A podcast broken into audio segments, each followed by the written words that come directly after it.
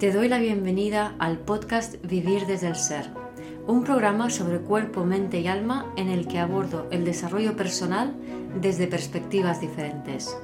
Quiero compartir contigo temas de conciencia, espiritualidad y astrología que me apasionan, las emociones y su relación profunda y ancestral con el trauma, la conexión con el cuerpo, la evolución de las relaciones conscientes y mucho más. Mi nombre es Guiomar Ramírez Montesinos, soy astróloga, psicóloga, coach transformacional, escritora y fundadora del proyecto consciente Vivir desde el Ser. En este episodio comparto una conversación que tuvimos Laura Casares y yo sobre las relaciones tóxicas o plutonianas. Desgranamos de dónde vienen, eh, qué son las relaciones kármicas, porque algunas relaciones kármicas se vuelven tóxicas y aportamos algunos consejos que pueden ayudarte a soltar este tipo de vínculos para empezar a relacionarte desde el ser. Por cierto, Laura y yo vamos a hacer un retiro que se llama Nuevas Raíces, Nuevos Vínculos, cerca de Barcelona, a finales de enero, los días 22 y 23.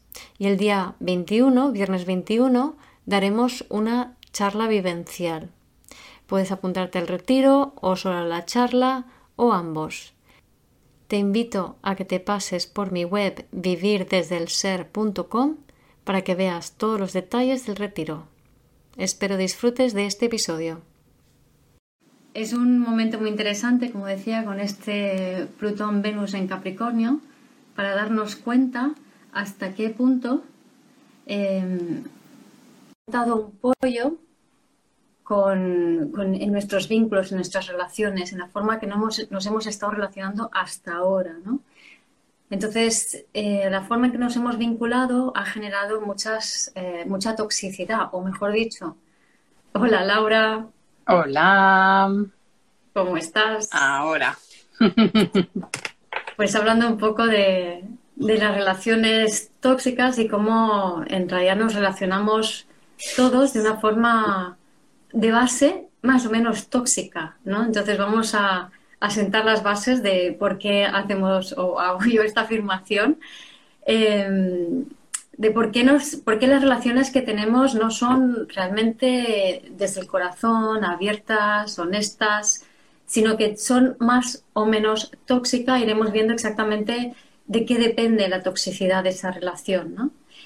Y todo esto, en el fondo, desde mi perspectiva, viene pues de todo el tema transgeneracional y todas las emociones que no sabemos sentir porque no corresponden tan tanta intensidad con nuestra realidad, ¿no? Entonces las desechamos, las apartamos y no terminamos por desalojar esas memorias celulares que nos piden paso, ¿no? Y que sobre todo se activan en el vínculo con el otro, ¿no?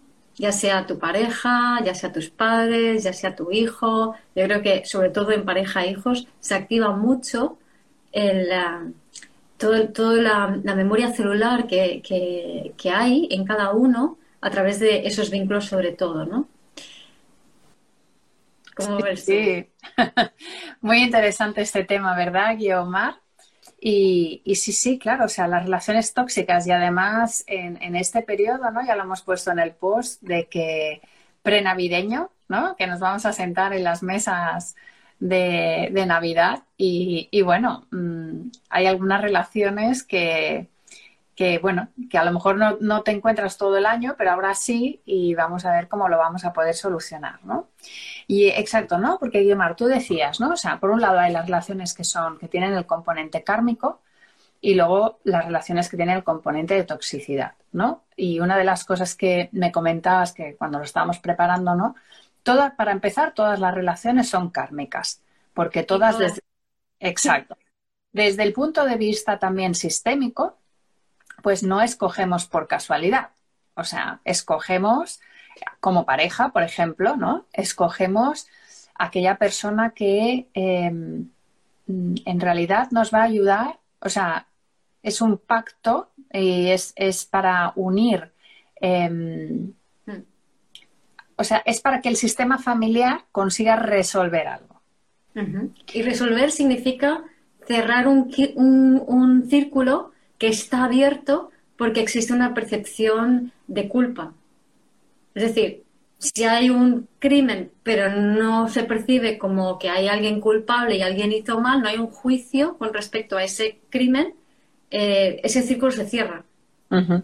Pero al no cerrarse, al haber un juicio, se perpetúa el dolor, porque las cosas no se aceptan tal y como son. Vamos a poner un ejemplo así como, imagínate una gacela, un león mata a la gacela, ya está, se lo come y ya está. No hay un juicio por parte del resto de gacelas de que eso esté bien o mal. Es como, bueno, pues es lo que hay, ¿no? O sea, ahora toca que el león se coma la gacela y ya está. ¿Qué pasa? Que nosotros introducimos el juicio por razones obvias, ¿no? Por vivir en comunidad y todas estas cosas, pues tiene sentido, ¿no? Pero es el juicio en lo que hace que eh, vayamos corriendo túpidos velos sobre eh, las emociones, sobre todo las más las más desgarradoras del pasado, sobre esos traumas. Y de hecho, los traumas no se llegan a completar en su proceso fisiológico. Y lo que se transmite generación en generación es ese trauma no completado. Ese, un trauma se completa sintiendo profundamente una energía y, y, que vibre a través de tu cuerpo y salga. Pero nosotros al juzgar taponamos todo, uy, esto está mal, esto que he hecho está mal, o, aquello que ha hecho el otro está mal. Y a partir de ahí es cuando surgen los bloqueos. Entonces es a raíz de ahí, como dice Laura, que los, eh, las personas son atraídas, además son atraídas magnéticamente por otras personas. O sea, tú no te enamoras con alguien que va a ser el labor de tu vida, porque, o sea, porque tiene algo especial que va a hacer que tu vida sea perfecta y, y que vamos a acabar como el lo que creemos que es el cuento de Disney, porque en realidad el cuento de Disney nunca se. O sea, el cuento de Disney termina cuando se juntan los enamorados, luego no se sabe lo que pasa, ¿no? Pero bueno, entonces tenemos esta fantasía de que las relaciones son perfectas y no hay ninguna prueba que lo, que lo confirme, sino todo lo contrario, ¿no? O sea, todas las relaciones son, tienen su cosilla, ¿no?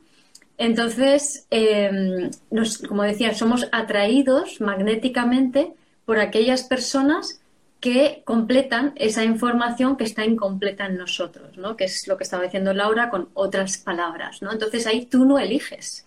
Tú estás siendo irremediablemente atraído hasta el vacío que o mejor dicho, hasta lo que completa tu propio vacío, ¿no? Sí, pero eso no es amor. Eso es mm, enganche. enganche, venganza kármica. Sí, lo que ocurre es que, por eso es interesante hablarlo hoy, ¿no? Que es de una manera muy sutil y la verdad es que requiere muchísima madurez, muchísimo eh, autoanálisis, crecimiento personal para poder reconocer todo esto, ¿no?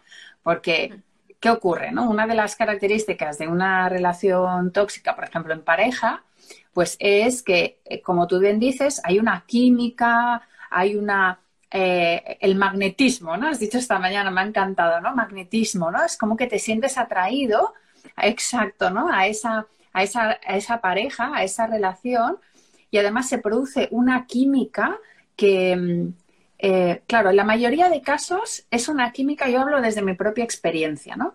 Es una química porque muchas veces sueles repetir patrón, ¿no? Si tú has visto cierto patrón en casa, pues o lo vas a repetir o vas a hacer todo lo contrario, o sea, la polaridad que hablamos siempre, ¿no? Sí, pero te vas a encontrar con muchas veces es lo mismo. lo mismo. Es lo mismo, pero para, para, para, para, para poner el ejemplo más claro, ¿no? Entonces, por ejemplo, si tú en casa has visto con tus padres o, o relaciones de tus padres, has visto una relación tóxica, para ti eso es normal.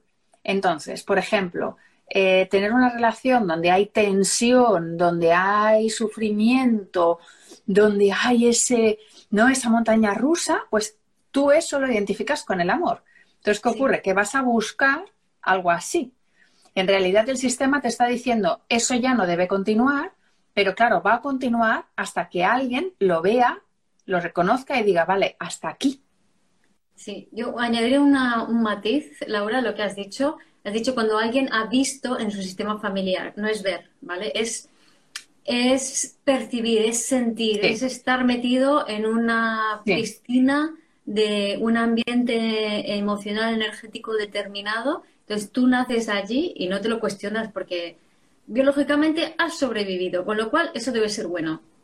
Entonces da igual, si hay silencio absoluto, nadie habla, pues para ti silencio absoluto, nada, nadie habla, es bueno. Si hay violencia, pues para ti violencia es bueno. Entonces, eso se llama la impronta. Los, los pajaritos, cuando nacen, los animalitos en general, lo primero que ven es, ah, mamá, lo voy a perseguir. Están programados para perseguir lo, primero que ven. Nosotros también, pero en vez de ser tan instantáneo, es mucho más atmosférico y transcurre a lo largo de los dos primeros años de vida y también el, periodo de la gestación, ¿no? Entonces, todo lo que el bebé se traga en esa época, el feto bebé, es lo que considera que es bueno, lo que es amor.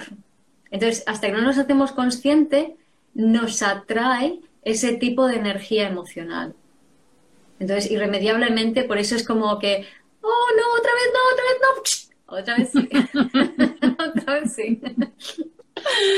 Sí, sí, sí. Y claro, te enganchas, ¿no? Te enganchas a esa energía y, y además es que es curioso, ¿no? Porque em, esto genera una especie, y, ya sé que, bueno, sabemos que, bueno, ya sabéis que nosotros somos un poco, decimos las cosas tal y como son, vamos, o sea que hay que estar, hay que, exacto, hay que, hay que, tenéis que entender, o sea, yo os pediría ser como súper honesta contigo mismo, porque muchas veces es como, ah, relación tóxica, y algunos de los que estáis aquí seguramente que vais a decir, yo estoy en una relación tóxica y no sé cómo salir de ahí y soy la víctima. ¿Vale? Y justamente es este patrón, ¿no? Víctima-perpetrador que le decimos en, ah, en constelaciones. Pero ¿qué ocurre? Que tanto uno como el otro, o sea, ya lo hemos dicho esta mañana, no hay tango si no dos no bailan. O sea, que depende exactamente de los dos. Y no es que ah, el perpetrador tiene la culpa y la víctima es que es muy víctima. No. Entonces, ¿qué ocurre? Que la víctima y el perpetrador, porque los dos sufren igual, pero hay como una especie de enganche a ese sufrimiento.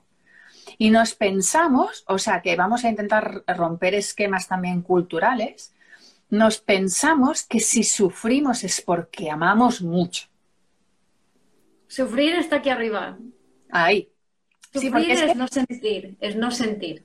Ahí, y esto me ha encantado, esto lo que has dicho me ha encantado, ¿no? Porque pensamos, o sea, y ahora aquí podemos hablar de relaciones de pareja y de relaciones con los hijos.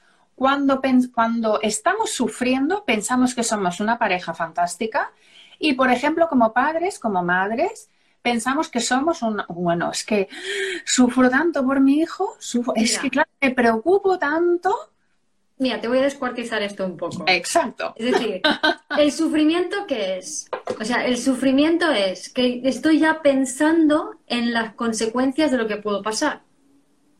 ¿No? O a veces también uno puede sufrir porque ya pasó algo.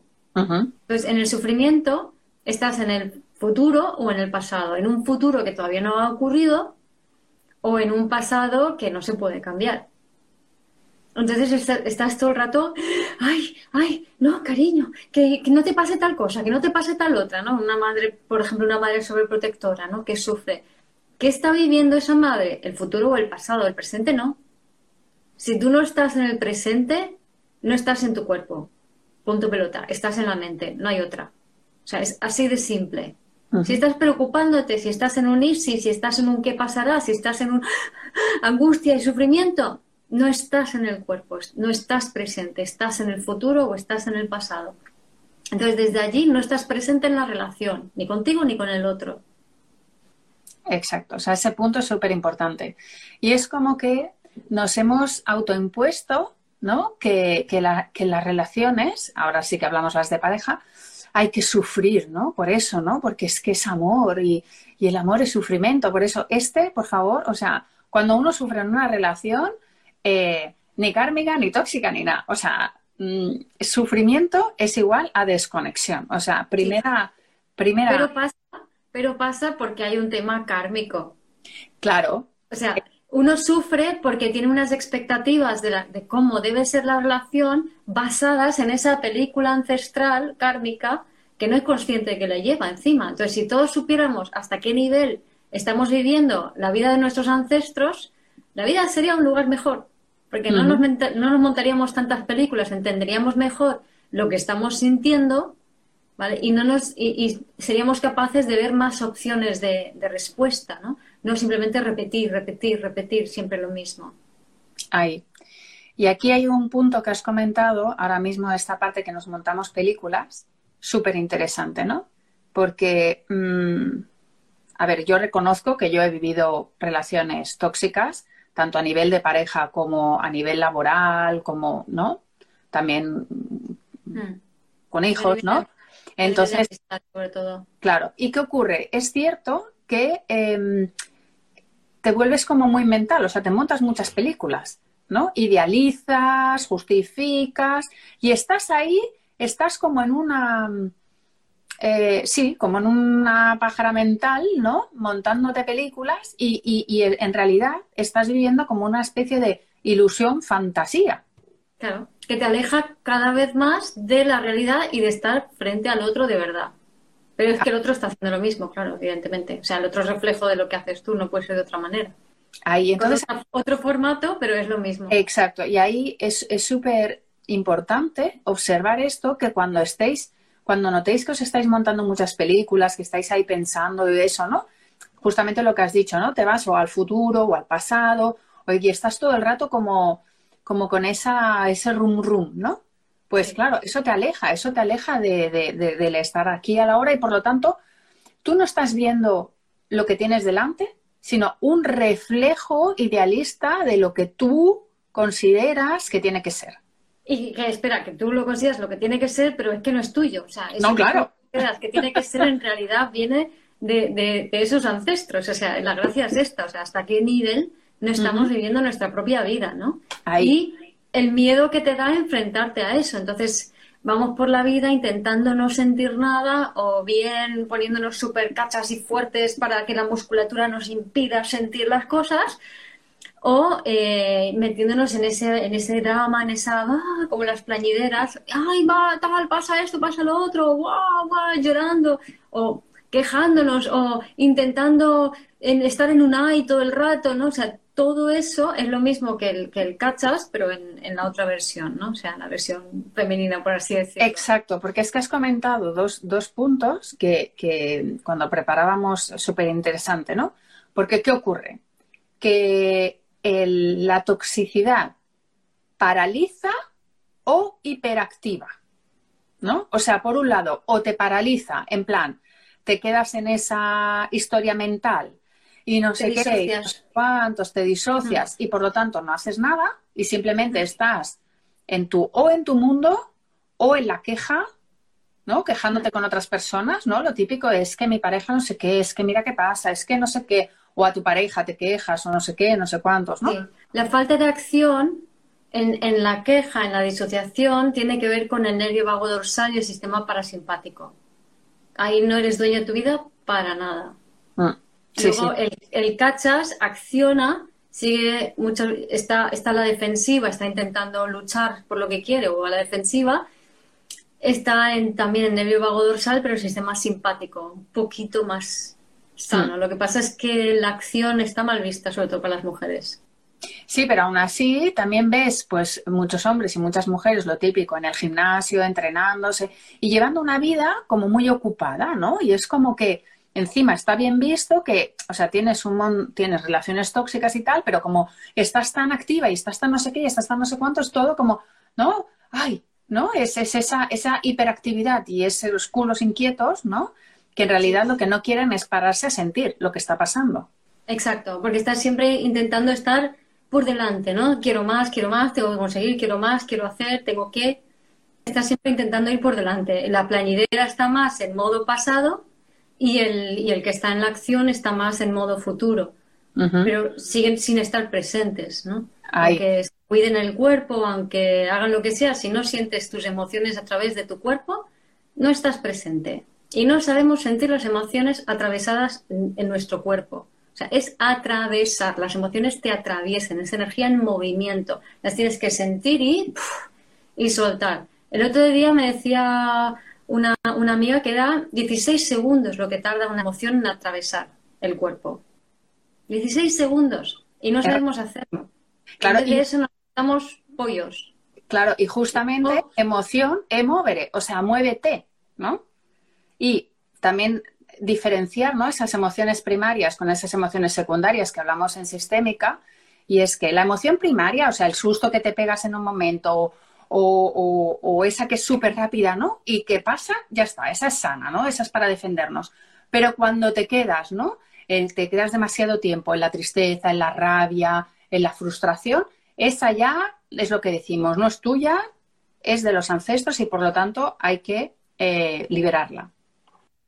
Que matiza una cosa, es decir, no eres malo, mala, si te pasa esto, o sea, no eres ni estás, ni eres malo, ni estás fallido, ni, ni, ni no sé, no, es un defecto estar así, sino que así estamos todos.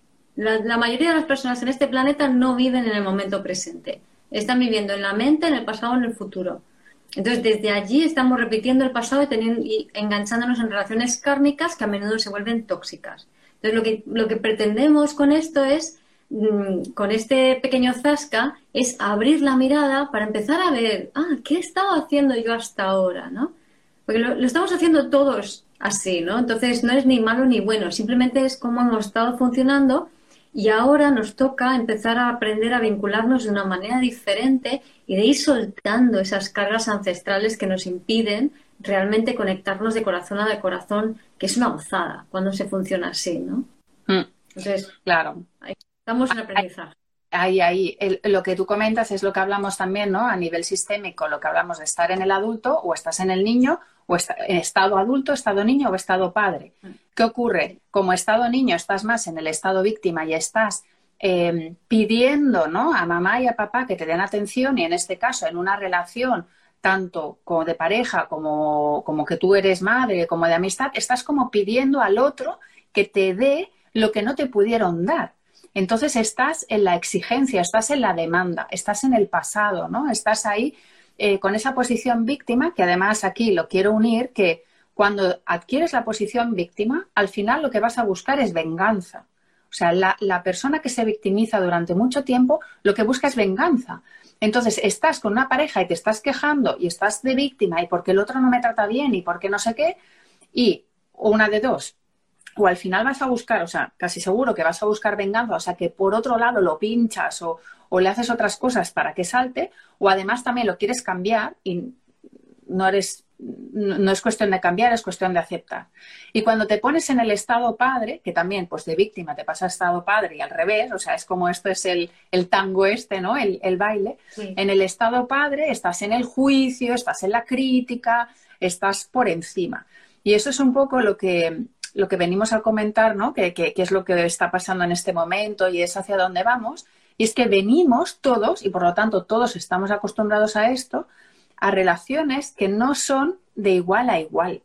O sea, donde estamos siempre o queremos estar por encima o queremos estar por debajo y estamos como así todo el rato, ¿no? Ah, con este me pongo arriba, con este me pongo abajo, con, ¿no? Y estamos así todo el rato en vez de estar a igual a igual. O sea, si yo estoy debajo, te estoy mirando como, papá, mamá, haz algo. Y si estoy por encima, estoy, estoy en juicio y estoy exigiéndote que hagas algo. En cambio, si estamos de igual a igual y la pareja, la relación de pareja, lo que esperamos, lo que vemos, lo que va a venir, va a ser realmente el igual a igual. El de adulto a adulto en el aquí y en el ahora. Hmm. Mira, tengo un ejemplo de este estado, estado niño, estado adulto, ¿no? Es, es una persona que tiene, joven, que tiene la tendencia a em, asumir la responsabilidad sobre las demás personas cuando en realidad no le toca. Entonces, ese, esa asunción de responsabilidad, de se siente responsable de cómo eh, la conducta de los demás, de lo que hacen, de lo que dejan de hacer, le va cargando, le va cargando, porque en todo momento está más pendiente lo que hacen los demás de que lo que realmente quiere y cuáles son sus límites y sus necesidades y sus apetencias, ¿no? Entonces, se va atropellando esas necesidades y esas apetencias, entonces llega un momento en que se, le acumula tanta, tanto agobio y tanta presión por esa sobrecarga de responsabilidad que toma, que empieza a funcionar, pasa de pasa a funcionar como un adulto crítico ¿vale? Cuando en realidad no le toca, porque ya no puede más con esa presión y entonces eh, termina llevándose, o sea, termina portándose mal o haciendo conductas que a las demás personas provoca que le rechacen o que le echen la culpa. Y termina metiéndose en un bucle que no sabe cómo salir. ¿Vale? esto es un ejemplo de, tantos simplemente por no saber. El, adulto dice, yo necesito esto, quiero esto, estos son mis límites, desde aquí cedo, aquí no, para ver si hay un encuentro. Y si no hay encuentro, bueno, pues no pasa nada, mañana ya veremos, ¿no? Pero cuando no sucede eso, nos vamos al niño o al adulto. Entonces, el niño, yo me espero, yo me espero a que tú hagas, a que tú me incluyes, a que tú me digas, pero me voy cargando, me voy haciendo, vale, pues yo me, hago responsable de ti, me hago responsable de estas cosas, se carga, se haga carga, se sube al adulto, al, padre, al, padre, al padre, que es el crítico, y, y entonces está todo el rato en una posición desequilibrada, ¿no? Hmm. Entonces, un ejemplo de muchos. Eso también lo podemos, lo hemos comentado esta mañana, ¿no? Por ejemplo, que también ahora eh, relaciones un poco, o sea, tóxicas, ¿no? en el tema de, por ejemplo, las madres, eh, y aquí sí que digo madres, bueno, también pueden ser padres, pero madres sobre, sobreprotectoras, ¿no? Las que, ay, es que tal, es que hago todo por ti, es que no sé qué, no sé cuántos, ¿no? ¿Por qué? ¿Y qué, ocurre? Que es bajo esa sobreprotección, que encima ponen, es que como te quiero mucho, te protejo mucho, lo que hacen es inhabilitar al niño o a la niña, pero en realidad, si yo te sobreprotejo, estoy falta de protección.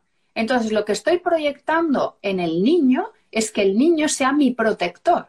Entonces, la mayoría de estos niños de madres sobreprotectoras parecen como muy, ay, no sé qué, pero en realidad tienen una actitud súper de adultos porque lo que hacen es cuidar de la mamá. Porque se sienten responsables de la mamá. Exacto. Y entonces ese niño ¿Por no qué? niño ¿Y por qué se siente responsable de la mamá? Adulto. Porque se... Claro, pero ¿por qué se siente responsable de la mamá? Porque eh, la mamá, con su sobreprotección, el mensaje que da es soy insegura. Exacto, exacto. Y, mi, seguridad depende de lo que tú hagas. Ahí, ahí. Por eso que ponemos este ejemplo, porque es, es, es como muy interesante, porque a veces es contradictorio.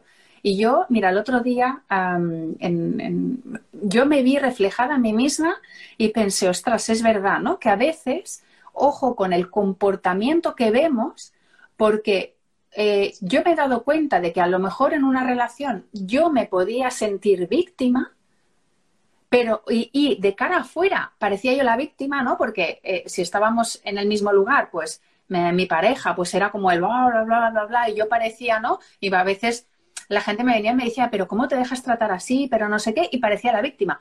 Pero luego mi energía hacia él era por encima de él. O sea, que ojo, porque una cosa es el comportamiento y lo que vemos, y otra cosa es la energía que desprendes. Entonces, claro, yo he podido darme cuenta ahora con el tiempo de que yo en ese momento me sentía víctima, pero en realidad yo a él no lo estaba viendo y yo me estaba colocando por encima. Entonces le estaba provocando a él que se protegiera y que también se pusiera por encima. Entonces al final era un, bucle. A ver quién gana, claro. Exacto. Y era una lucha a ver quién gana de los dos y a ver quién cede. Y era al final una lucha de titanes. Claro. Y tu forma de estar por encima era a través del juicio y la crítica. Claro. Esto es algo súper frecuente, yo lo veo muchísimo en las relaciones de pareja, sobre todo las mujeres hacia los hombres, ¿no? Y es como, ay, le quiero muchísimo, pero esto está mal, esto está mal. O sea, eh, no me gusta cómo está tirado en el sofá, no me gusta cómo está con el ordenador, no me gusta cómo es que se va a hacer, yo qué sé, se va a hacer deporte, eh, es que ahora no, no me gusta cómo huele, no me gusta la vibra que trae a casa, no me gusta es como, no me gusta nada, nada, nada, pero yo le quiero mucho. Ah, claro, claro. Sí, sí, sí. todo el día corrigiéndolos o, diciendo, eh, ¿por qué no haces esto? ¿Por qué no haces aquello? Mm, corrigiendo los problemas o, recalcando o siendo madres hacia, hacia los problemas de, de, sus parejas, ¿no? Entonces, desde allí te estás posicionando en, un lugar de, padre y no de igual a igual, que es lo que corresponde en la relación de pareja. Entonces, eso tiene una causa kármica, como hemos dicho. Y mm. lo que lo hace tóxico es el tiempo que aguantes en eso. Exacto, exacto. ni más ni menos. O sea, lo que es tóxico es el tiempo que estás aguantando esa situación, ¿no? O sea, aguantándote tú a ti mismo en una situación en la que no estás en el momento presente en esa relación, ¿no? Entonces, si llevamos mucho tiempo, cualquier, cualquier vínculo en, que se esté mucho tiempo en ese desequilibrio, termina por ser tóxico. Hmm. Y ahí es donde está el tema del tango. O sea, en la toxicidad lo que se caracteriza es que en, la toxicidad no hay movimiento. Antes hablamos del movimiento emocional. La emoción, eh, mover, no energía que se mueve, la, la, emoción tiene que moverse cada 16 segundos en atravesar tu cuerpo.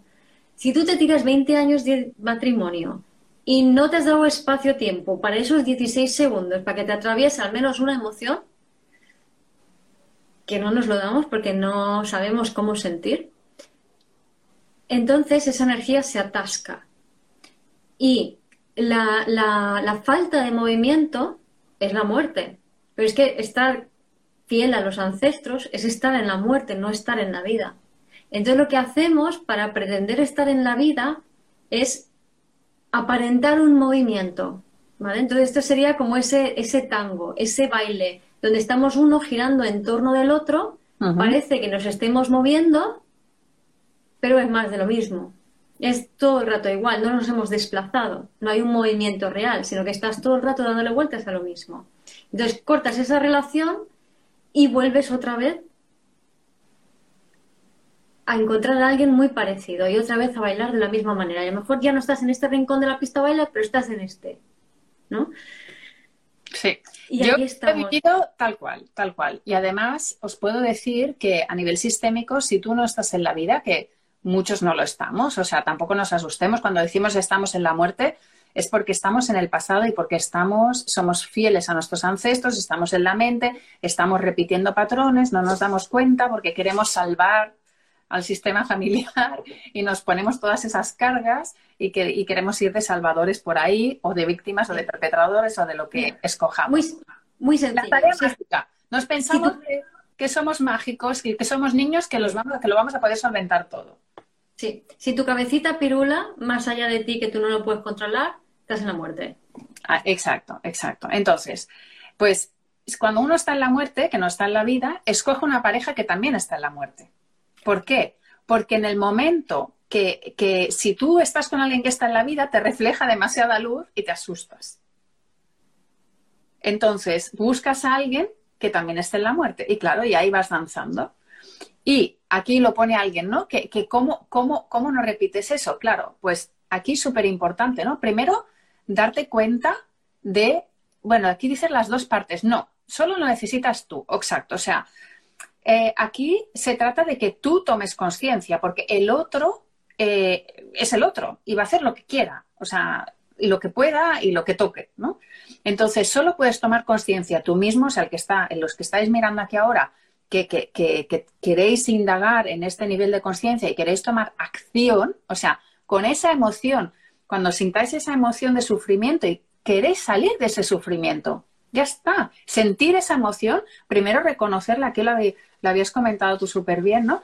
Reconocer esa emoción, sentir, como decías tú, que estás en una relación de mierda, sentirlo, aceptarlo, aceptarlo, sentirlo, y entonces puedes tomar una acción. Pero primero tienes que pasar esas dos etapas. Sí, recapitulando. Lo primero es estar presente en la relación de mierda que tienes. Porque en vez de eso estamos todo el rato en la mente intentando corregir lo que hemos atraído kármicamente, magnéticamente, para revivir el pasado de nuestros ancestros en vez de nuestra propia vida por ese miedo al vacío. Entonces, es, es darse cuenta de eso, de que estoy viviendo una relación de mierda. Joder, yo aquí no hago más que sufrir. A ver, ¿qué quiero yo? Ya de entrada, hay, la mayoría de las personas, sobre todo las personas mujeres, les cuesta mucho definir qué quieren qué necesitan, qué les apetece tener en la vida. No, no, ¿qué quiere mi marido, mi hijo, mi suegra, mi tal? No, no, ¿qué quieres tú? ¿Vale? Entonces, yo quiero esto en mi vida y no vale, yo quiero que él haga esto. No, no, no, déjalo, déjalo. O sea, tú, tú, tú, ¿qué quieres vivir en tu vida? ¿no? Entonces, si tú te paras en el momento presente y ves que lo que quieres vivir en tu vida no es lo que tienes, dices, vale, asumo que no tengo lo que quiero. Y a partir de ahí podemos empezar a hacer algo diferente. Pero si no asumes que lo que tienes es una mierda, estás todo el rato en la mente intentando montarte películas de lo que debería ser lo que tienes sin estar presente en lo que tienes, ¿no? Sí, y un, un pequeño matiz, un pequeño matiz, Guiomar. A lo mejor, porque yo también creo que lo viví así, a lo mejor no sabes lo que quieres, pero sí sabes lo que no quieres. O sea, si delante tuyo tienes, o sea, si tú estás viviendo, porque es eso, o sea, no es culpa del otro, el otro simplemente es un espejo, el otro simplemente te muestra lo que está pasando en ti. Entonces, si tú con esa persona estás viviendo sufrimiento, tú puedes decir, bueno, yo no sé lo que quiero, pero sufrimiento no. Exacto. Pues eso es lo primero, es reconocer que estás sintiendo sufrimiento, que estás sintiendo dolor, o sea, que estás experimentando dolor y que... Matiz, matiz, matiz. El sufrimiento es mental. Vale. No. Es... te duele el corazón, Diomar. Si ya ve... ¿A que sí? ¿A que os duele el corazón? No, es como, hay algo que no, hay algo aquí que no, o sea, estoy sufriendo. Eso quiere decir que estoy en la mente. Eso quiere decir que hay cosas que se me están activando que no quiero sentir. Entonces, a ver, idealmente cuando entras en una relación de pareja, deberías permitirte sentir estas cosas y sentarte con tu pareja y decir, qué interesante, se me acaba de remover toda esta mierda y a ti se te ha removido algo wow, qué interesante, sin echar la culpa al otro, ¿no? Eso es lo ideal. Como no lo hacemos, después de 20 años, ya eso como que no, ¿vale? Entonces dices, joder, no estoy a gusto, ¿no? Entonces, ¿qué más da? ¿Por qué no estás a gusto? Ya da igual. No se trata que a veces hay gente que dice, ¿y tengo que aguantar para aprender? Ah, eso, es muy buena. Eso es muy buena, esa es muy buena, ¿no? Ah, me tengo que quedar porque tengo que aprender. Esa es muy buena, Guiomar, esa no, has comentado. No, ¿Dónde se aprende? ¿Dónde aprendes? ¿En qué parte del cuerpo? En la mente, ¿no? Pues no. Si aprendes en la mente, no te tienes que, no, no, no va de eso. O sea, me tengo que me tengo que quedar para disociarme más y ver las cosas más desde arriba. A ver, cada uno va a tener la experiencia que tiene que tener y todo es perfecto tal y como es, ¿no? Entonces, eh, también es verdad que cuando estás en una relación tóxica vas a estar hasta donde tengas que estar. No depende de tu decisión. Es que no depende nada de tu decisión. Entonces, no es que decido quedarme o no, eh, ¿qué hago? No, no estás eligiendo nada, porque cuánta gente está en una relación de mierda y, no pueden salir, no pueden salir. Y todo el mundo dice, pero, pero déjalo ya, pero vete ya. Y no puedes salir. ¿Por qué? Porque no estás eligiendo, nunca eliges una relación. Nunca. No, no, es que no, porque estamos atrayéndonos para ir completando historias, nada más, para que tú puedas ser más tú. Sí. Una, una, una, de las cosas que ocurre Em, claro, o sea, también, em, también qué ocurre, ¿no? O sea, es que es muy curioso, ¿eh? Aquí, aquí se, me ha, se me ha venido, se me ha venido una, o sea, una de las cosas que yo sentí y que seguramente os vais a sentir identificados. Estás en una relación de mierda, lo, lo, lo identificas, pero no lo quieres romper porque encima no te quieres sentir culpable. No quieres sentir la culpa. Pero claro, es que y lo disfrazas, y lo disfrazas de mil cosas. Exacto. Lo disfrazas de no es que los hijos, no, es que no claro, sí, sí, no. Claro, pero ¿qué ocurre? Sobre todo. me sabe mal. Este mensaje, sobre todo, es para aquel que se siente víctima. Porque, ¿qué ocurre? Que si tú vas de víctima, te sientes víctima y dejas la relación, se te puede como culpar. Y claro, si soy víctima, no puede ser culpable. Entonces es como que no cuadra. También. Pero es que no se trata de dejar la relación desde la mente. No, no, no, no. Pero si el, proceso comienza desde dentro de ti, desde una toma de contacto con tu realidad y con las emociones que atraviesan tu cuerpo. A partir de allí, luego lo que se, hay que hacer es una intención. Y luego es permitir que la vida vaya fluyendo en la dirección de tu intención. Entonces ahora voy a elaborar un poquito más. Porque mientras lo hagamos desde la mente, vas a repetir más de lo mismo. Te va a volver, en siguiente relación te vuelve otra vez lo mismo, ¿vale? Y sí, también pasa en las relaciones familiares, es exactamente lo mismo. Entonces, primero es estar, es realmente siéntate contigo mismo en, en una actitud de meditación, que no significa que tengas que estar meditando, pero te sientas te sientas en una roca, te sientas en una montaña, en al borde del mar o donde tú quieras. Te sientas y dices, ¿dónde estoy ahora? ¿qué es lo que estoy viviendo ahora? ¿Cómo me siento ahora? Entonces, ¿eso eres tú o no eres tú? ¿Te sientes bien o no te sientes bien con tu vida? Entonces, sin echarle la culpa a nadie, sí o no. Entonces, si no te sientes bien, tengo una vida de mierda, tengo una relación de mierda. Punto pelota. Me siento mal. Acéptalo y asúmelo. Entonces, a partir de asumir y aceptar, me siento mal, puedo empezar a decir, vale, entonces me siento mal con lo que hay, con lo que tengo, con lo que estoy viviendo. Entonces, ¿qué quiero yo? Si no es esto. ¿Vale? Entonces, a partir de ahí, puedo decir, bueno, pues quiero esto otro. Y ahí es donde sale la, la intención. O sea, ese es el momento de lanzar la intención. Estoy harta de vivir X tipo de situaciones. Nunca se personaliza. O sea, el otro es tu espejo. Olvídate. Si empiezas a, pensar en el otro, estás en tu mente, estás fuera de ti y no puedes crear tu realidad. Así que no lo intentes. Entonces, no quiero este tipo de situaciones, yo quiero vivir esto otro. Y si no sabes, como decía Laura, ¿no? Que a lo mejor no sabes lo que quieres, pues por contraste. ¿Sabes lo que no quieres? Pues lo opuesto es lo que quieres. ¿Vale? Entonces ahí intencionas desde el momento presente. No quiero esto, quiero aquello. ¿Vale? esa, es, esa decisión ya te coloca en un, en un centro. ¿Vale? Entonces, a partir de allí, lo siguiente que va a ocurrir es que vas a ver las pruebas del techo del ego. Es decir, todo aquello que has dicho que no quieres va a aparecer enfrente de ti muy rápido y muy obvio. Para que tú hagas que, para que tú te definas y te confirmes en tu intención y tu atención. No. Aquello no. Yo lo que quiero es esto otro.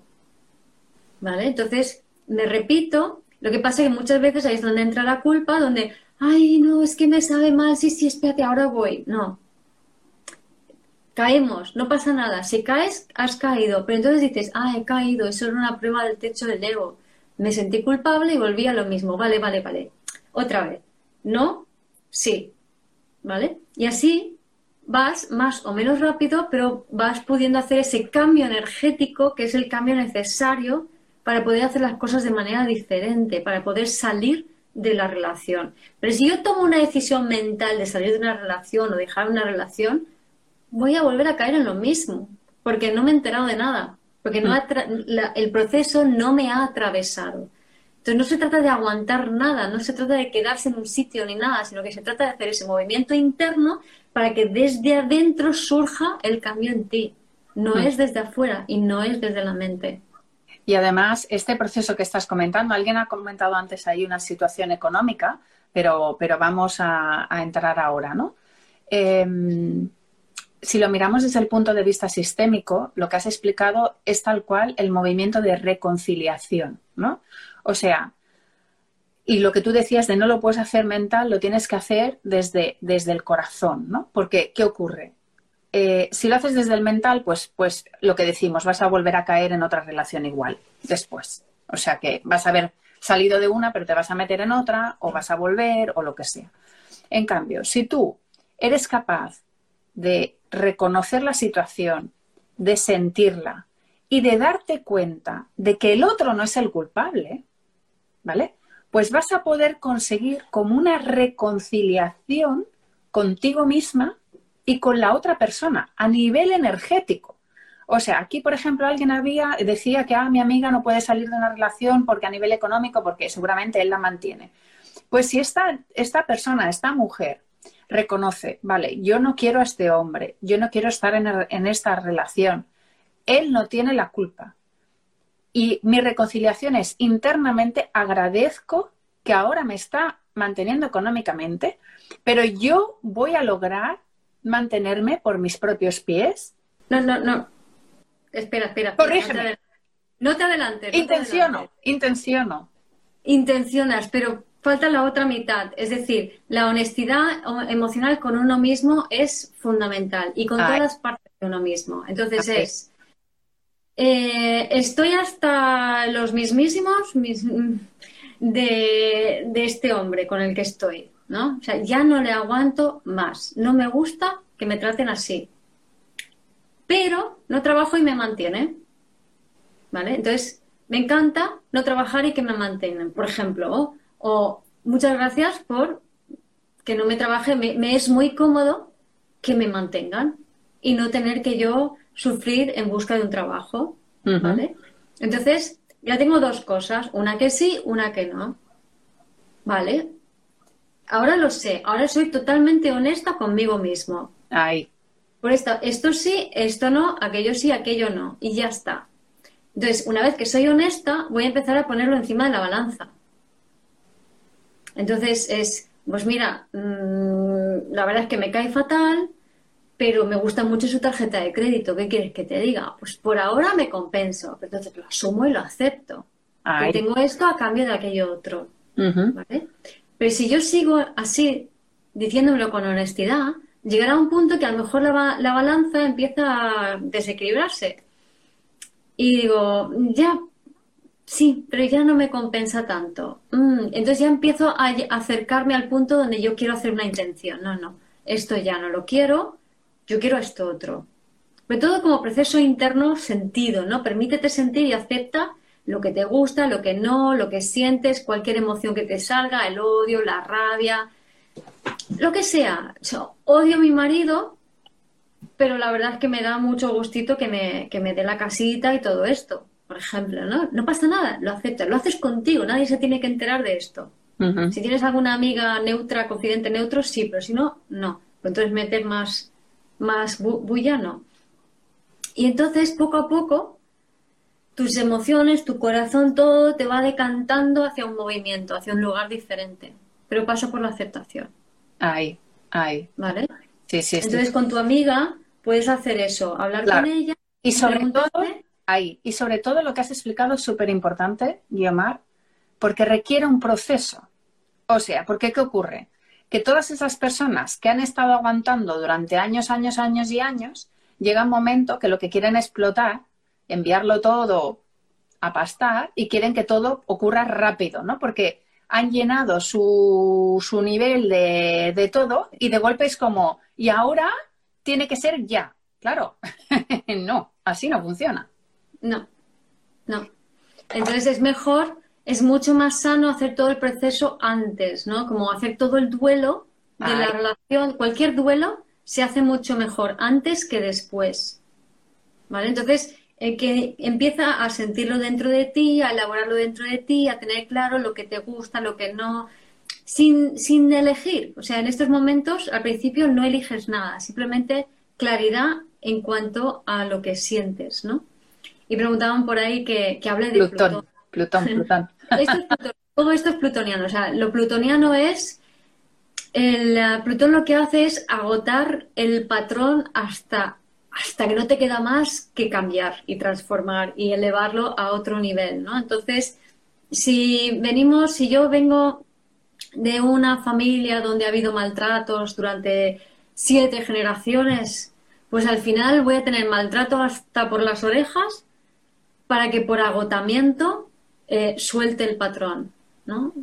Esa es la forma normal e inconsciente de vivir a Plutón, ¿no? Es como no quiero, no quiero, pero vuelvo otra vez a, caer en lo mismo. O sea, mi alma quiere una cosa diferente, digo, sí, sí, pero es que no es cuestión de tu cabecita, o sea, es cuestión de tienes que pasarlo por tu cuerpo, tienes que sentirlo para poder realmente soltarlo. Entonces, Plutón con conjunción Venus en Capricornio, lo que nos está diciendo es esos patrones, esos apegos, esa energía que está atrapada en nuestra forma de vincularnos con el otro y con la realidad Venus, es, bueno, los, patrones serían Capricornio, digamos las estructuras o, patrones eh, mm, sociales o mentales que tenemos ahora, que tienen secuestrada nuestra energía en el vínculo y en la concepción de la realidad, van a reventar. Entonces vamos, eh, tenemos que ver el extremo, o sea, como muy claramente lo que no y lo que sí, para que ese Plutón libere esa energía.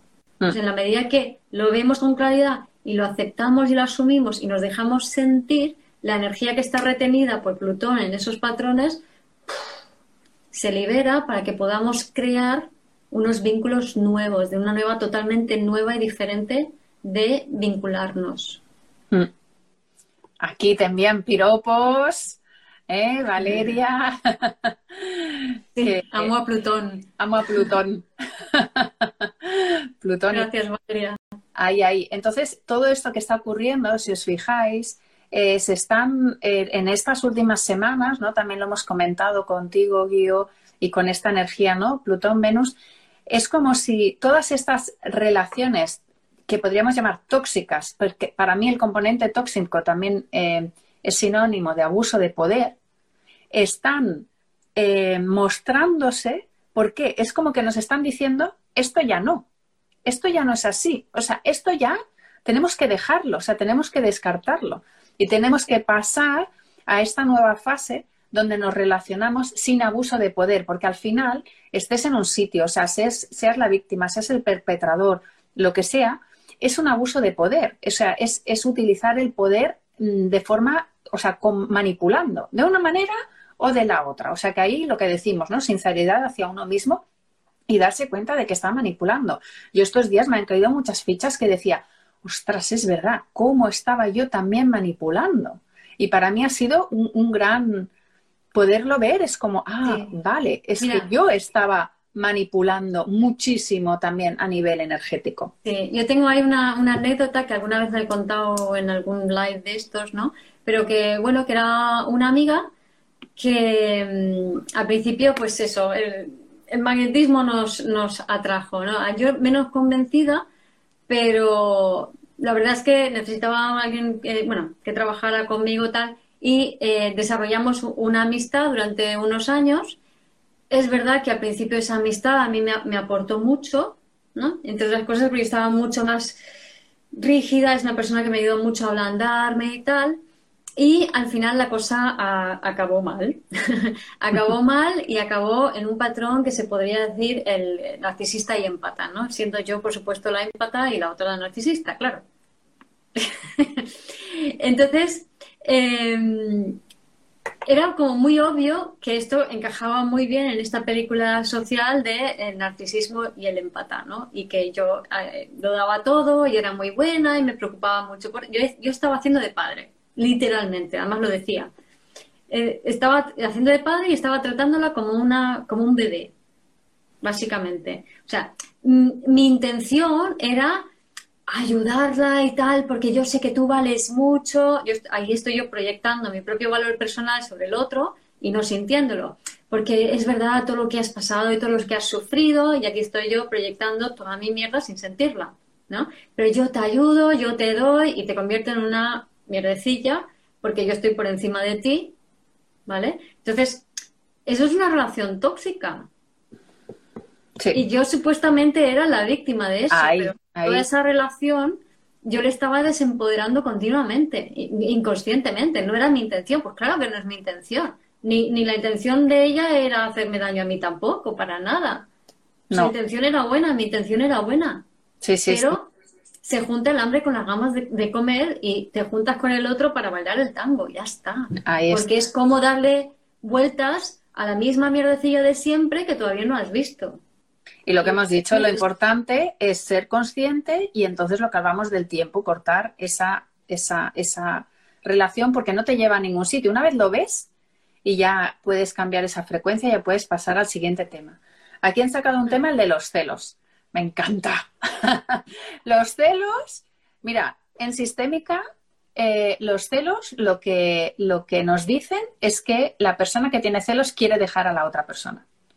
O sea que los celos es una excusa, es la excusa de te quiero mucho y hago todo porque te quiero mucho, pero en realidad es crónica de una muerte anunciada. Y eh, esto también viene, por supuesto, por tema de intrincaciones o fidelidades a ancestros, pero la persona que demuestra celos está buscando eh, el pretexto para al final dejar a la otra persona. Así de claro. Hmm. Y, aquí hay otro tema. El de los cierres. ¿Eh? El, alguien que se ha separado y que no puede dejar, claro. El tema de los cierres, eso también es súper importante, ¿no? Y en sistémica también, lo que, claro, es lo que hablábamos del duelo, ¿no? Es importante hacer el duelo porque si no haces el duelo durante ese final de relación, lo vas a tener que hacer después y te puedes confundir. Y es importante cerrar, por ejemplo, a nivel sistémico, agradeciendo, o sea, en sistémica nos hacen, si haces la formación, te hacen agradecer a todos tus ex, a todos, a todos los que hayas tenido, uno por uno. ¿Vale? ¿Por qué? Porque es importante cerrar ese ciclo, pero sobre todo reconociendo esa parte, lo que tú has dicho, tú has reconocido que hacías de padre, yo también he reconocido que estaba desempoderando a, a mi pareja porque me estaba poniendo por encima. O sea, reconociendo puedes mirar a la otra persona sin rencor. Porque tú, te, claro, en el momento que tú no reconoces que tú también eres, tienes parte de culpa, el rencor sigue. Entonces, ese círculo no se cierra. Cuando tú reconoces que tienes parte de que el 50% de esa relación y que tú has tenido tu, tu, tu, parte y has reconocido esa también manipulación, puedes mirar a la otra persona con agradecimiento. Vale, gracias por haberme mostrado esto y yo sigo con mi vida.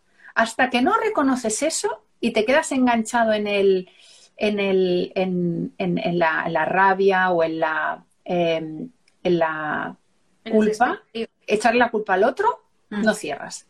Mm. Yo, yo, añadiría que, a ver, por un lado, como, como decía antes, ¿no? El cuento de Disney no es real, ¿vale? Eso de entrada. Aparte, que nunca, el cuento de Disney nunca, o sea, termina cuando las parejas se juntan, o sea, se supone que luego fueron felices y comieron perdices, pero no es verdad, nadie hizo el seguimiento. Entonces, nunca sale eso en las películas. Así que el, tema es que las relaciones eh, no son para que, no, entramos en un vínculo para que el otro te dé todo lo que a ti te falta para ser feliz. Eso no es real, no pasa nunca y no ha pasado nunca, ¿vale?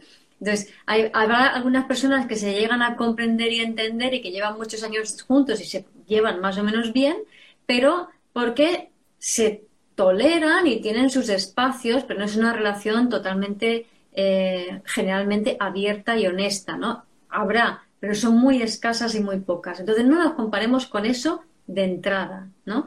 Segundo, la persona a la cual tú con la, con la que tú te atraes magnéticamente tiene exactamente las mismas heridas que tú.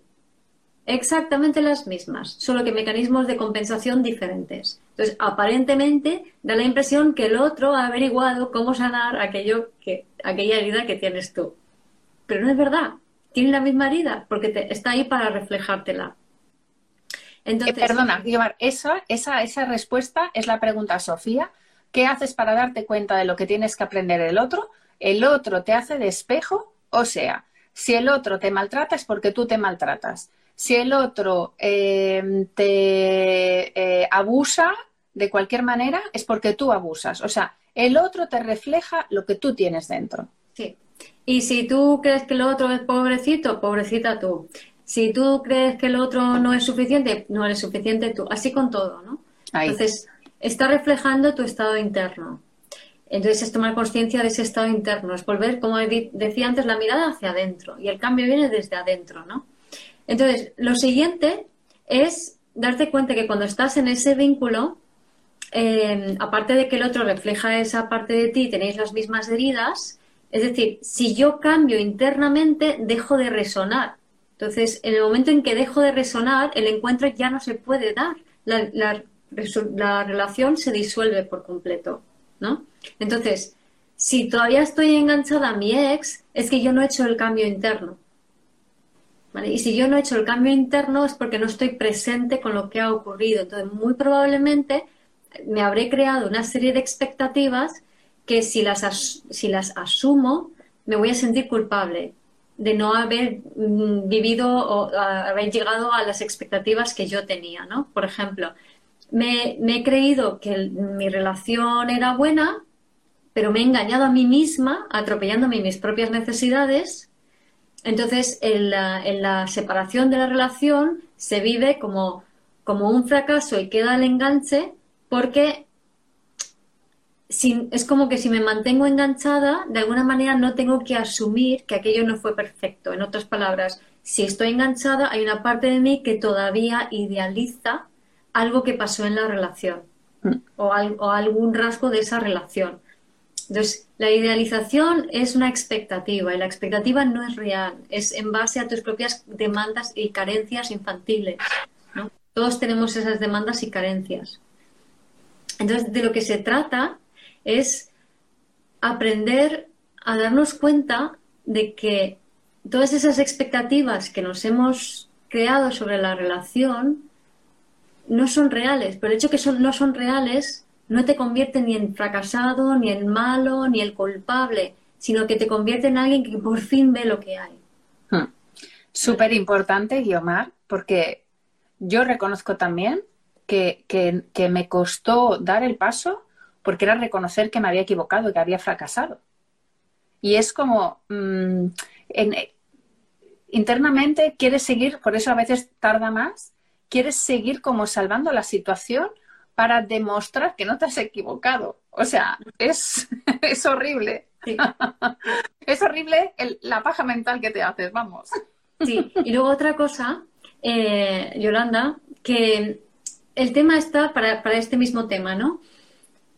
que se puede ver la relación en tres niveles diferentes, ¿vale? Entonces está el nivel biológico, ¿no? lo que yo siento a nivel físico-biológico, el nivel vincular, eh, donde ahí vemos pues el espejo del que nos hace el otro y la dinámica en las relaciones, y el nivel del alma, ¿vale? Entonces, desde el nivel del alma, todos somos perfectos, todos somos perfectos. Y desde el nivel del alma podemos ver al otro en su perfección, en su potencial, en su mejor expresión posible.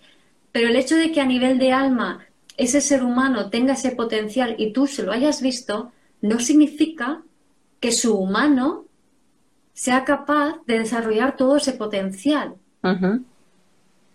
Y además, es más, el nivel potencial de alma que tiene el otro refleja el tuyo. Entonces, lo que no estás viendo tú y por eso estás enganchada todavía, es, aquello que tú veías de él en su máximo potencial, es tuyo. ¿Vale? Entonces, lo vas a necesitar hasta que te des cuenta de esto, para que puedas soltarlo. Sí, exacto.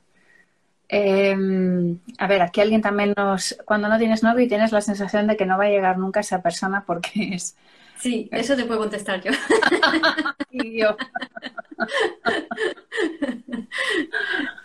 Eso te puedo contestar yo muy bien.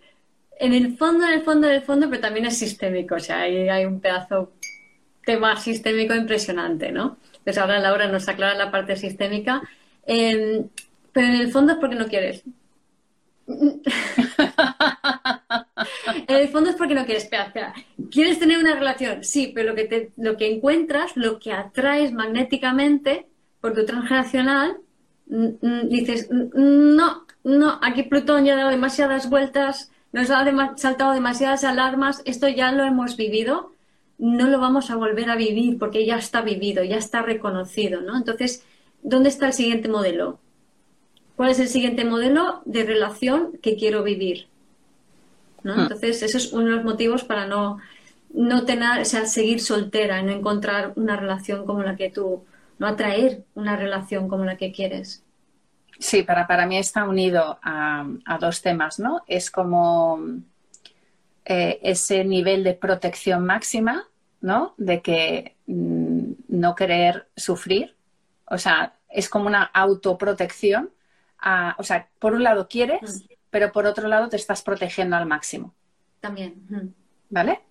Em, porque en el fondo te da miedo, miedos sentir y, enamorarte y que luego te puedan hacer daño, porque ahí es donde viene el tema sistémico que estás siendo fiel a una situación anterior donde eh, en la mayoría de casos hubo muchísima violencia, o sea, es una intrincación grave. Entonces, en tu cuerpo están esas memorias celulares, que si me junto es peligroso. O sea, es una manera de protegerte, pero claro, ahí estamos también lo que hablamos al principio de la muerte y la vida, ¿no? O sea, solo vas a poder em, vivir experimentando. O sea, que muchas veces es como, eh, es que nadie, nadie, nadie es perfecto, o sea, todo es como tiene que ser. Entonces, y si te equivocas, te equivocas. Y si te, hacen daño, te hacen daño. O sea, es que mm, es la única manera de poder experimentar. Sí, pero si estás presente en ti, cualquier relación que puedas tener, eh, enseguida vas, si estás presente y estás en la vida, eso es totalmente opuesto a una relación tóxica. Entonces, eh, digamos, el, tema kármico lo vas a reconocer enseguida, con lo mm. cual enseguida lo vas a sentir y en cuanto lo sientes, lo sueltas y ya dejas de resonar con eso. Entonces, o bien el encuentro de las, de las dos personas se transforma, se transforman ambos, o uno va por un lado y otro va por otro. Pero entonces las consecuencias en, lo, en la vida eh, son mínimas, son muy como dos barcos que se cruzan a la noche y ya está, ¿no? No hace falta tirarse 20 años de matrimonio en situaciones deplorables, rasgándose las vestiduras, etcétera, etcétera, ¿no? Ahí. Y aquí quería añadir que, eh, y bueno, ya nos estamos pasando de tiempo, como siempre, da igual. pero da igual. Este tema no se puede... Es, es, es, muy, bueno, o sea, lo que quería decir es que... Em, mm, e, esas relaciones tóxicas eh, eh, que hemos hablado al principio, de que además nos enganchan porque ahí se genera un proceso químico también, ¿no? Que, es adictivo, ¿no? Genera adicción, o sea, el sufrimiento genera adicción. Pues lo que quería decir es que cuando pasa a ese nivel, em, a esas relaciones más igualitarias, lo que vas a sentir es paz y armonía. Pero ojo, porque hay mucha gente que se piensa que la paz y la armonía es oso, ¿no? O sea, está tan distorsionada lo que es el amor que eh, hay personas que a lo mejor tienen delante y tienen una relación armoniosa y pacífica y no sé qué, y piensan, ay, pero es que no hay tensión, es que no hay no sé qué, y entonces, ¡pum!, ¿no? Eh, lo sueltan, o lo que, lo que sea, ¿no? Pero, y que nadie tiene, claro, cada uno siente, pero sobre todo, lo que sí que mm, mm, yo he vivido las dos cosas y lo que sí que puedo decir es que la tensión y esa química y esa vaivén, eso no es amor. Y la paz y la armonía y el, y el, el poder ser uno mismo y el estar en armonía con el otro, eso sí que es amor. Hmm. Sí, pero lo que es más, ¿no? Que el, sostener una relación de amor de verdad moviliza tantas cosas y tantas emociones que la mayoría de la gente eh, no se atreve a sentirlo, porque les parece o demasiado intenso o acercarte también un poco al vacío, ¿no? O sea, también hay una parte de, esto, o sea, cuando estás tan acostumbrado a bailar ese tango de voy y vuelvo, eh, la, plañidera y el cachas que decía antes, ¿no? O sea, o, bien estoy todo el rato en, en, la acción o la otra está todo el rato en la queja y el pasado y el, y el lloro. Entonces, en, esta situación, si tú de repente te paras y te paras a sentir, empieza, empiezas a...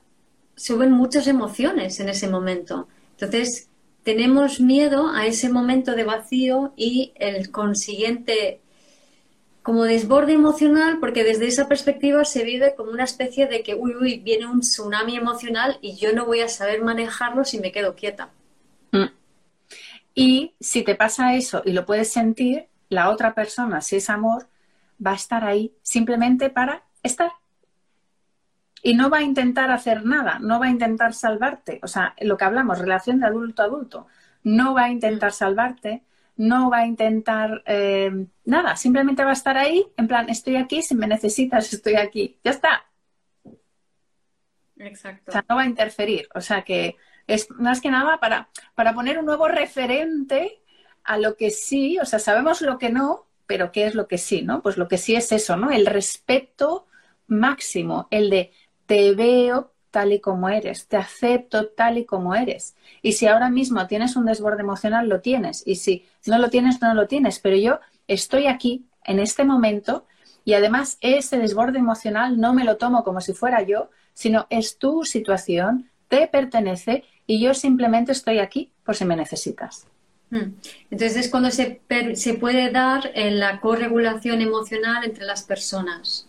¿no? Si yo me puedo sostener delante de ti con tu emotividad porque tengo la suficiente suficiente sostén me, me, sostengo a mí mismo lo suficiente y me permito sentir lo suficiente como para no asustarme, entrar en pánico, intentar corregirte, intentar cambiarte, entonces se puede dar este proceso de que ahora yo te regulo a ti, mañana tú me regulas a mí y va habiendo una aproximación, en vez del magnetismo de antes de donde te, te, anclas y te acoplas al otro eh, uno se acopla a la vida del otro, no, empieza a haber como un acercamiento y un alejamiento, un acercamiento y un alejamiento. Es más un otro tipo de baile, no es un tango, ¿no? Que está todo ahí. Sino es un baile donde nos acercamos y nos alejamos y vamos viendo de qué manera sí que coincidimos, ¿no? Pero como algo mucho más fluido, orgánico, natural. Sí. Mira, aquí nos comentan pedazo de tema y vaya retiro en enero. Exacto. Eso es. De esto va a ir eh, nuestro retiro a finales de enero sobre estas relaciones, sobre estos vínculos que están evolucionando y justo todo esto que hemos estado comentando, ¿no? De, de dónde venimos y hacia dónde vamos, ¿no? A crear estas relaciones sanas en la pareja, en casa, como padres e hijos, como en el trabajo, etcétera. ¿Qué más? Espera, aquí es que aquí, claro, nos estáis haciendo un montón de preguntas, entonces tenemos que continuar. A ver, sí, siento que él está ahí, estamos seguros que ninguno de los dos queremos regresar, eso lo he visto. Y luego, vale. ¿cómo puedo dejar de protegerme tanto para dejar entrar a esa persona? No, pues es, esto un poco, ¿no? O observar esos patrones, hacer constelaciones familiares, tomar conciencia de, cómo eh, esos patrones que están en ti te están protegiendo, por así decirlo, ¿no? O sea, que tienes ciertas actitudes que a lo mejor tú puedes creer que deseas algo, pero hay otra parte de ti que dice, mm, la verdad es que no, ¿no? Entonces, tener ese diálogo contigo, decir, vale, esto sí, esto no, para ser lo más honesta posible emocionalmente, eso te va a ayudar también a poder ir poco a poco abriendo el corazón, así como una cosa fundamental para abrir el corazón es aprendiendo a elegir las pequeñas cosas que te dan gusto y placer a ti. ¿no? En la medida en que yo aprendo a elegir las pequeñas cosas que me dan placer, mm, voy a ser mucho más sensible a lo tóxico, entre comillas, entonces no voy a entrar en eso. Voy a ser capaz de decir, no, no me apetece, gracias. Muy, muy, mucho más a tiempo, ¿no? Aquí la sexualidad me encanta. Vale, vamos a comparar. Sabía que lo ibas a preguntar, o que lo ibais a preguntar, o lo iba a comentar yo también. A ver, la sexualidad en una relación tóxica, entiendo que eh, Ninive me preguntas la, sexualidad en una relación tóxica o no en una relación de amor. Contesto, desde mi punto de vista. En las, por eso cuestan tanto las relaciones tóxicas, porque eh, esa, esa, bueno, no, no, no, a ver, vamos a diferenciar, vamos a diferenciar. No, Guiomar, no nos la líes, que ahora íbamos muy bien. no la liemos. A ver, a ver, a ver. Eh, en, la, en esa química, el sexo, o sea, aquí lo voy a explicar a nivel, sobre todo energético, porque yo creo que es súper importante eh, comentar esto. ¿Qué ocurre? Que esa química y esa toxicidad es muy visceral. O sea, es muy de eh, instinto animal. O sea, es muy de primero, segundo chakra, o sea, ese chakra sexual. Pero tengo que decir que es como, es, como, pues como muy pasional, animal, pero vacío. O sea, muy mecánico. Que al principio es como muy pasional y muy no sé qué, ¿no? Pero se acaba convirtiendo en muy mecánico y disociado totalmente. Que tú puedes estar teniendo sexo con esa persona, pero estar pensando en no sé qué. O sea que, y por favor, ser sinceros porque es que es así.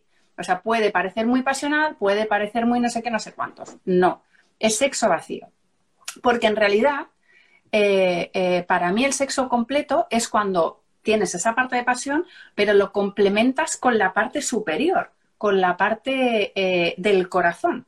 Y en esa relación tóxica, el corazón no está. Que me perdonen, pero no está. ¿Vale? No. Cuando tú estás en una relación de armonía, de equilibrio, de paz, de adulto a adulto, ahí hay una, valga la redundancia, compenetración, ¿no? O sea, es, es una complementariedad donde realmente hay una danza y donde te sientes mucho más el uno al otro.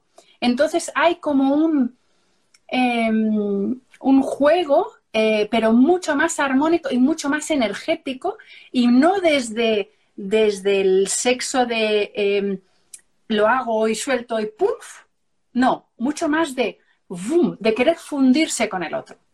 Espero haberme explicado, porque me habéis, me habéis añadiría, lanzado la pregunta. ahí añadiría, Laura, em, astrológicamente se asocia el sexo con Escorpio, con el signo de Escorpio, ¿vale? Entonces, yo digo que no. O sea, yo entiendo la diferencia entre lo que es el acto sexual, que lo metería más como en Virgo, o el cómo mola, voy a tener sexo, que sería como Leo, ¿vale? De lo que es el sexo propiamente dicho, que tiene más que ver con Scorpio y con Libra, ¿no? Que es ese punto donde, para mí, el, el, o sea, el acto sexual es la parte más física, pero la parte de intimidad más profunda del sexo, que estaría entre Libra y Escorpio, lo que nos habla es de cuando yo estoy delante de ti, me abro el corazón y esto puede ser hasta con lo que sea. O sea, aquí no estamos hablando de, tener actos sexuales con otra persona, sino una apertura total energética con otra persona, ¿no? Entonces, yo me puedo abrir a nivel de Libra, ¿no? El signo de Libra, abrir ante cualquier persona y luego tener un intercambio profundo energético, que esto sería la parte de Escorpio, si esa apertura la sé mantener, ¿no? Entonces, normalmente, pues, si puedes mantener la mirada, si puedes eh, mantenerte quieta delante de esa otra persona y la otra persona igual, sin hacer nada, entonces a partir de ahí se empieza a poder abrir esa, esa energía entre tú y el otro, ¿no? O si tenéis un nivel de conciencia suficiente como para no interpretar el, tipo de vínculo que se está teniendo, ¿no? Si yo pienso de, oh, estoy con mi amado, ya estoy en la mente, ya no estoy abierta a tener ese intercambio, ¿vale? Entonces, si nos podemos quedar en esa quietud de estar simplemente en presencia del otro, ahí es donde se va a dar esa intimidad, ese intercambio energético con el otro. Y eso para mí sería la, más, la parte más profunda del sexo, que es la parte más íntima que no tiene nada que ver ni con la desnudez ni con el acto que hagas. Mm. no, pero, pero por eso desmitificar que mucha gente asocia a relación tóxica pasional buen sexo, eh, relación de amor eh, armónica mal sexo. No, por favor, no tiene nada que ver. Son temas diferentes y se puede en muchas relaciones tóxicas no metifiquemos porque la mayoría de relaciones tóxicas al final el sexo no es bueno o sea. Aunque empiece con que sí. Aunque empiece con que sí. Aunque... porque está el intercambio físico, pero no está el intercambio energético, sino que cada vez cada una se va cerrando porque se mantiene el, esa energía, en vez de permitirse que se atraviese, que atraviese el cuerpo y que se sienta energía emocional, se va reteniendo. Entonces, esto hace que se vaya disociando cada uno más. Claro. Entonces, ahí nunca es satisfactorio, es sexo mental. Sí, exacto. Es, sexo, es sexo mental. Y en cambio, con la persona con la que realmente hay amor y te ves y estás el uno al uno, hay, un, hay ese intercambio energético y además, claro, es lo que decimos, ¿no? Eres, va a requerir quizá más tiempo porque te vas a ir abriendo y va a ser una experiencia porque te vas a ir abriendo emocionalmente, entonces va a haber una evolución. Sí. Y en el otro no va a haber una evolución. O sea, si hay una evolución es para atrás. En, cambio, en el otro va a, va a haber una evolución de de complementariedad. O sea que iba a haber una, un crecimiento, una evolución. O sea que esperemos haber contestado. Sí, mira, aquí hay otra, otro comentario. ¿Cuándo no, no puedes mantener la mirada a un chico porque te intimida y te genera mucha activación? ¿Qué significa? Mira, el hecho que preguntes qué significa, significa que estás preguntando desde la mente. Ahí. Eso de entrada. Entonces ahí ya no estás conectada contigo y no puedes estar presente ante el otro. La mirada es como la puerta del alma. Entonces, cuando no sabemos, no, no podemos sostener la mirada porque es muy intenso, es que todavía es importante hacer este me acerco y me alejo, me acerco y me alejo, porque no estás preparada para poder abrirte. Hmm. Entonces, date tiempo, dados tiempo, aprende a pedir ese tiempo, ¿vale? Porque conseguir conectar con esa mirada es lo que te abre las puertas a la intimidad, a, un vínculo real, ¿no? Y si es demasiado intenso porque detrás hay toxicidad, eh, es porque hay eh, un tema, mm, lo que hablamos, ¿no? Ancestral a resolver. O sea, puede haber ahí, eh, es que es eso, ¿no? en, otras personas puedes ver ese reflejo del dolor ancestral. Pero por eso, si tú te, y te alejas y te sientes y dices, ¿cómo me siento? ¿Qué necesito? ¿Cómo puedo sentirme mejor? Luego tú te calmas, tú te, das lo que necesitas, si puedes comunicar el, tu estado, cómo necesitas que, vaya dándose ese, esa aproximación con el otro, pues es lo que te va mm. a ayudar a, a, que se va, que tú puedas sentir, que el otro pueda sentir y que vaya a haber un acercamiento en vez de un enganche tóxico o un alejamiento. También puede ser. Claro, y aquí alguien nos pregunta, mi pareja me ha dejado porque no respetaba yo su opinión sobre mí. Bueno, no había un respeto sobre opiniones, no sé si uno sobre el otro da igual, pero claro, es lo que decimos, el respeto es la clave, es la clave máxima en las nuevas relaciones y el respeto significa verte, o sea, significa te veo y te acepto tal y como eres.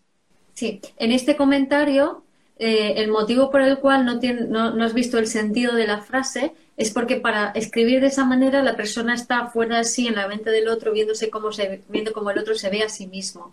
Es decir, ya indica que estás disociada, ¿no? Entonces, eh, lo importante allí es piensa en ti, en lo que tú necesitas, no pienses en lo que piensa el otro, lo que necesita el otro, lo que quiere ver el otro de ti. Mm, Exacto, y ahí eh, tenemos que entender que ese primer, segundo chakra y tercero son los que nos han enseñado cómo fundirnos con el otro y nos hemos desempoderado. O sea, todos estos abusos de poder han sido porque hemos permitido, ¿no? Todo esto. Entonces, estamos en esta época de volver a recuperar el poder, de volver a recuperar lo que nosotros queremos para realmente estar en ese adulto presente y ahora. Mira, Laura, ¿Cómo alejarse sin sentirse inestable e insegura? No, llevo, llevamos toda la charla diciendo, tiene que sentir, no se trata de no sentir. O sea, este es el motivo por el cual entramos en esas relaciones tóxicas. Yo me alejo, me siento inestable, e insegura, oh, qué interesante, me está atravesando esta emoción de inestabilidad y esta emoción de inseguridad y te permite sentirlo, que te atraviese y luego te das algo tú a ti misma para sentirte estable y segura. Todo el rato con tu pensamiento. Claro, es que te voy a preguntar, te pregunto, ¿tu pareja te da estabilidad y seguridad?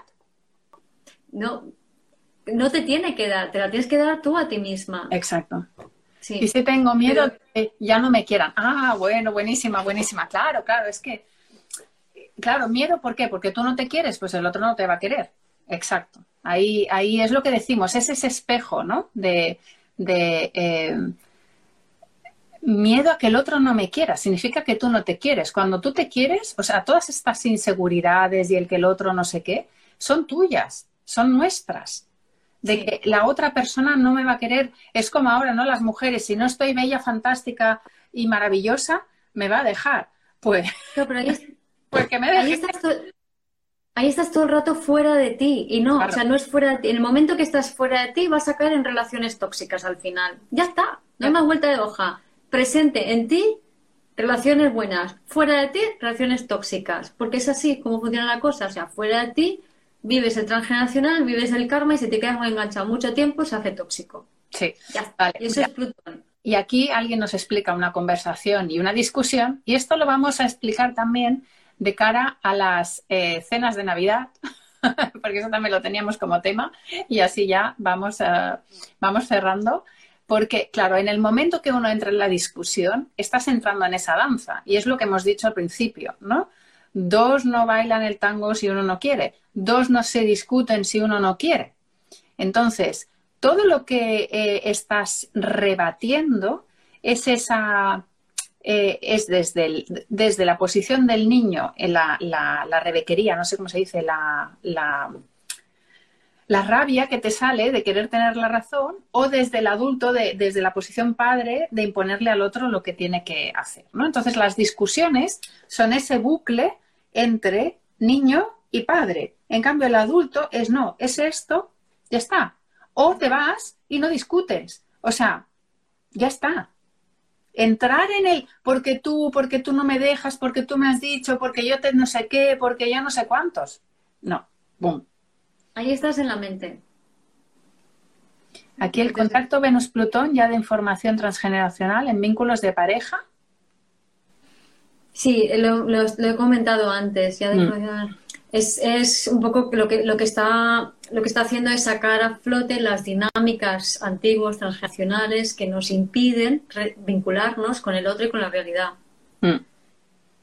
Y aquí dicen, sois unas cracks y juntas más. Muchas gracias. Claro, es que, mirad, mirad, es que, eh, eh, de hecho, nuestro vínculo eh, nos, gusta, nos gusta utilizarlo como ejemplo de este equilibrio, ¿no? De lo, que, de lo que va a venir, ¿no? De que, de que colaboramos juntas, de que nos respetamos, de que no estamos pensando, ah, tú eres más, no es más, nos admiramos a las dos, yo admiro a Guiomar, Guiomar a mí, o sea, y es como, y así nos complementamos y no, y no nos vemos como mm, ni como una competencia, ni de yo más, tú más, yo por encima, yo por abajo, no. Mantenemos el equilibrio y nos complementamos. Y de eso se trata, desde el adulto, desde poder decirnos las cosas tal cual.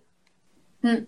Y luego la energía que se intercambia entre nosotras debido a eso es mucho más potente y lo podéis sentir el efecto que tiene por lo que por todas las cosas que nos comentáis, ¿no? Sí, tanto aquí como en nuestras sesiones se complementa mucho y se potencia y eso es lo que eso es lo que mm, me encanta, o sea, aquí tienes que decir esa frase, frase de la singularidad y de la soberanía.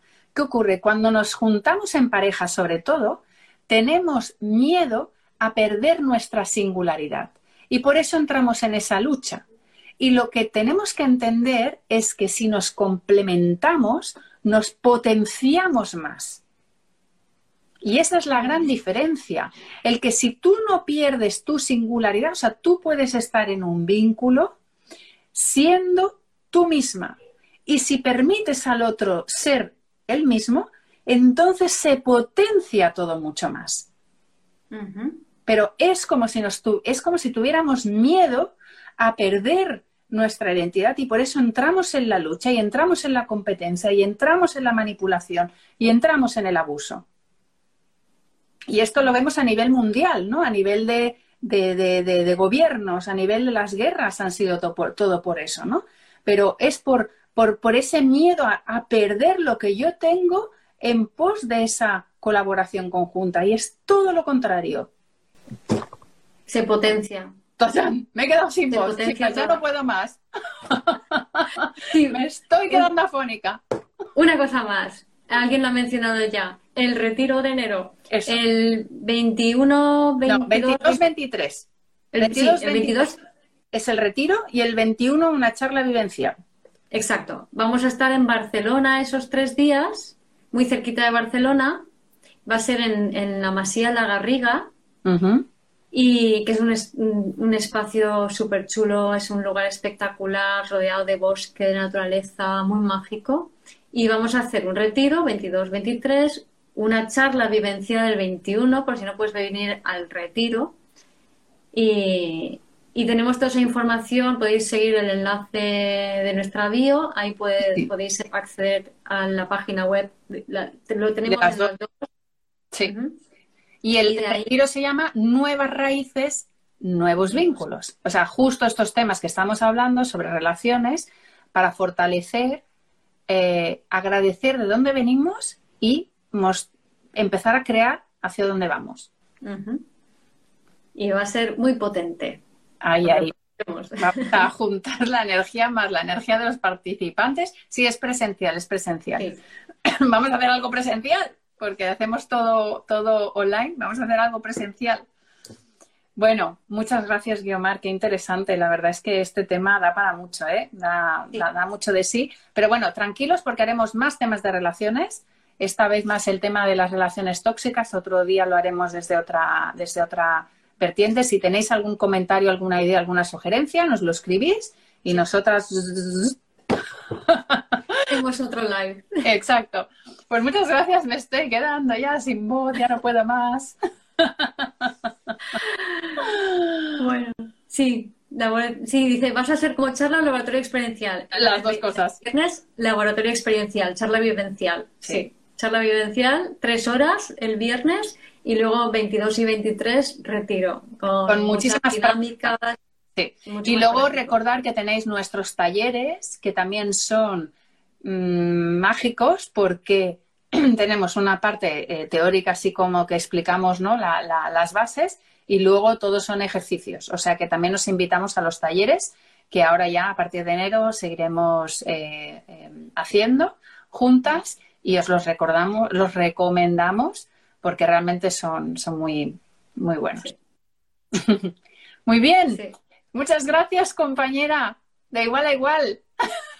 de adulta a adulta. Todo lo que podemos. Muchas gracias. Gracias por escuchar este episodio del podcast de Vivir desde el Ser.